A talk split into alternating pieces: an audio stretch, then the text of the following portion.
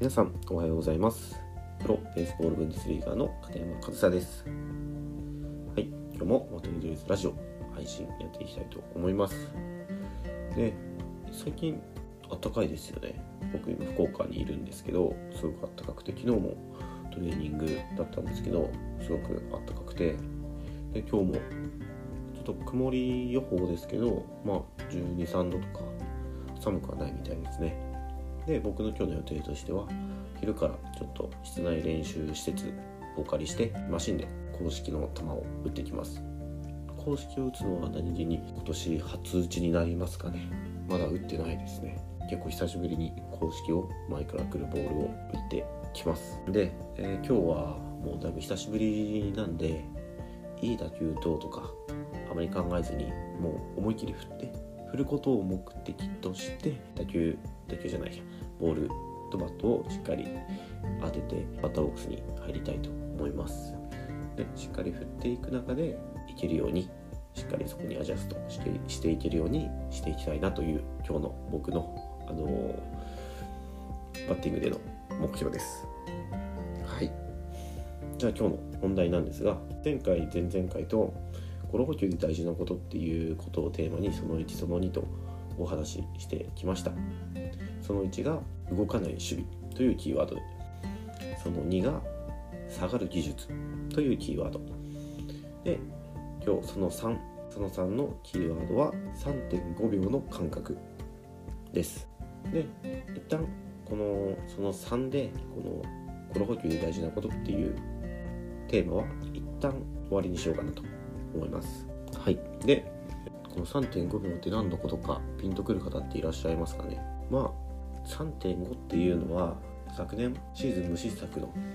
史上初のねシーズン無失策の記録を打ち立てた広島トヨカープの菊池涼介選手が授賞式か何かかなこのコメントを出していた時に3.5秒っていうワードを出して、えー、話していたのでそこから3.5秒の間隔っていう風に3.5秒っていうのをお借りしたんですがこれはあのバッターが打ってからファーストに着くまでの時間がだいたい4秒。まあ早い人で4秒切っていきますね。3.8秒とか3.7秒とか。で3.5秒っていうのはどれだけ速いバッターが一塁ベースまで駆け抜けてもアウトになるであろう数字ですね。タイムですね。だから3.5秒以内にファーストに投げればアウトにできるっていう意味で3.5秒っていう言葉を菊池選手は使ったと思うんですがこの感覚ってすごく大事でまあ、こういった一塁到達タイムを意識して練習するチームも、まあ、あると思います。僕も学生時代そういったことをしてました。なんですけどその時の練習ってもちろん3.5秒まあその時は4秒以内とかにしてたかな学生時代。4秒以内に投げればいいんですけどより早く一塁に投げようとしてたと思うんですよね。で多分皆さんもそうだと思います。もう少しでも早く0.1秒でも早く一塁に投げようっていう練習をしてないですか？これって実は落とし穴で守備で大事なことってアウトを取ることですよね。でアウトを取ることに何が必要かって言ったらランナーよりも先にボールをベースに届けること。それが1秒早かろうが0.1秒早かろうがそこの時間の差って関係ないんですよ。だから守備で練習すべきは少しでも早く一塁にボールを投げるのではなく少しでも早くランナーより先にボールをベースに届ける。これを練習すべきなんですよね。でそれを菊池選手は3.5秒っていう具体的な数字で表しただけですっごい打球が速い打球が飛んできた時は取って急いで投げて2秒でファーストベースに届ける必要はないんですよ。しっかり取って余裕を持ってしっかり握って確実にファーストに投げるそれが3.5秒の中であれば OK しかも3.5秒って十分早いですからね。この感覚っていうのがすごく大事です。この感覚がなくて取ったらすぐ投げないといけないって。少しでも早く一塁にボール投げないとって思うとやっぱりそういった焦りでミスっていうのは増えてきますし逆に3.5秒の感覚があってすごい速い打球が来た時に取ってあまだ2秒くらい余裕あると。余裕を持ってプレーをするっていうのは別に怠慢ではなくそれはアウトを取るための技術です。もちろん焦らない方がいいプレーはできます。落ち着いてした方がいいプレーはできます。なんでそういった感覚っていうのは身につけないといけないしそこでゆっくり余裕を持ってプレーをするっていうのは技術です。なんでいつでも取ったらすぐ投げないといけないとか焦ってプレーしないといけないっていうことではありません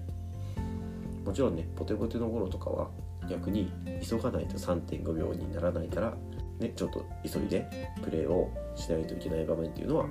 たまにねあるんですけど基本的には打球にもよるけどそんなにバタバタ急いでプレーをする必要っていうのはないかなと思います。えー、今日ね、えー、ゴロ補給で大事なことと言いつつそのゴロの取り方だったり待ち方っていうよりは、まあ、どちらかというとそのアウトにするための心構えというかまあこれももちろんその3.5秒の感覚っていうのは身につけるべき技術なんですけどちょっとその1その2の時とは違った部分をお話ししました。でもねこういった気持ちに関わる部分やっぱ余裕を持ってプレーができるとかそういった部分っていうのが実際に試合でミスをするかどうかっていうのにつながってきたりするんでとても大事なことです。ね、その1その2その3とこの補給で大事なことをお話してきましたが、まあ、普段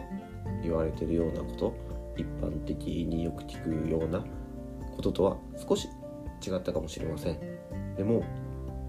違うから受け入れないではなく一度頭をフラットにして考えてみてもしいいなと思っていただいたら是非試していただいて試していただくと多分役に立つと思います。是非参考にしてもらえたら嬉しいです、えー、今日も最後まで渡りルーツラジオお聴きいただきありがとうございました。片山和沙でした。